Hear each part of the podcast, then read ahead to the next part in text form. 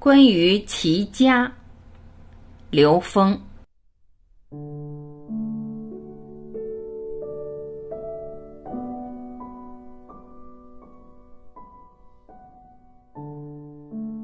我这样理解齐家，家是血缘关系，缘是在投影原理的关系。血缘具有最紧密的能量关系。举个例子，我这只手投影到墙上，我的手是三维的，而墙上那个像是二维的。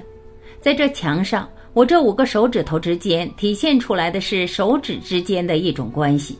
如果手的位置变化一点，手指的投影关系就变成别的样子。随着手的角度变化，可以看到手所投影出的 n 种像。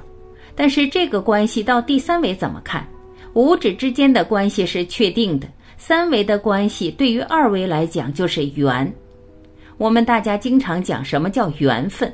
我这五个手指头投影到墙上，这手指头是分开的，这叫有缘无分。然后我这么投影过去，它们重合了，这是缘分具足。在现实中，我们聚到一起的关系，是因为在第四维存在着一种固有的能量关联。这种关联在我们三维空间讲就是缘。我们家庭带着血缘，这种关系是非常紧密的。它在高维空间里是最紧密的能量关系。我们知道，所有在空间形成的能量关系，在量子物理里面被称作量子纠缠。所有的纠结，所有的认知，其实从根本上来说都是障碍。在高维层次能量的纠结，投影到我们现实中来，就是我们的血亲关系，是最紧密的这种纠结关系。现在我们家庭里出现的这些像，是我们内在最本质的能量冲突。所以家里遇到的各种问题、各种挑战，是和我们自己除了身相以外最紧密的关系。我们先要修身，因为在高维空间投影下来，跟我们关系最密切的是我们的身体，这个相是我们的身相。身相放大一点，就是我们家庭的能量关系了。它们都反映的是内在的本质的能量关系。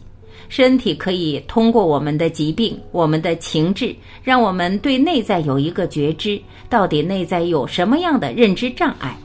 当我们把身体内在的认知障碍调制到一定程度的时候，再继续放大，会发现我们与周围能量之间，在更大的能量范畴里面，就是家庭。家是修行的道场。家其实就是我们去觉察自己内在认知障碍，进一步把这些障碍去超越、去颠覆的一个地方。在现实中，用俗一点的话说，家就是一个道场，就是我们修行的道场。因为在这个地方，无时无刻不在觉察着自己内在认知的障碍。因为我们知道，看到的世界都是自己内在的投影。家是离我们最近的地方，早晨起来一睁眼，就是跟家是连接的。从一睁眼到晚上睡觉闭眼这个过程中，我们跟家人的连接是最密切的。这种密切的关系，让我们时时刻刻行住坐卧都有机会觉察自己内在认知障碍。家是学习与放大爱的地方。进一步放大，就是我们在三维空间里能感受到的最大的能量——爱。我理解的爱，在现实中像太阳一样。真正的大爱，它没有分别，不会因为这个人是好人就多给他一点，那个人是坏人就少给他一点。我们所有的烦恼来源于分别，来源于对能量的一种纠结，因为有纠结才有分别。在大爱这个能量体系里边，体现的是无分别，所以它没有烦恼。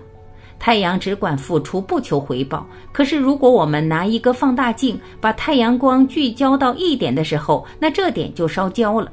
这得出一个很简单的结论：一切狭隘的爱对人都是伤害。我们把这么大的能量聚焦到一个人或几个人身上的时候，那这些人反而会被伤害。我们觉得在帮别人，在爱别人，在呵护别人，其实他会觉得被伤害了。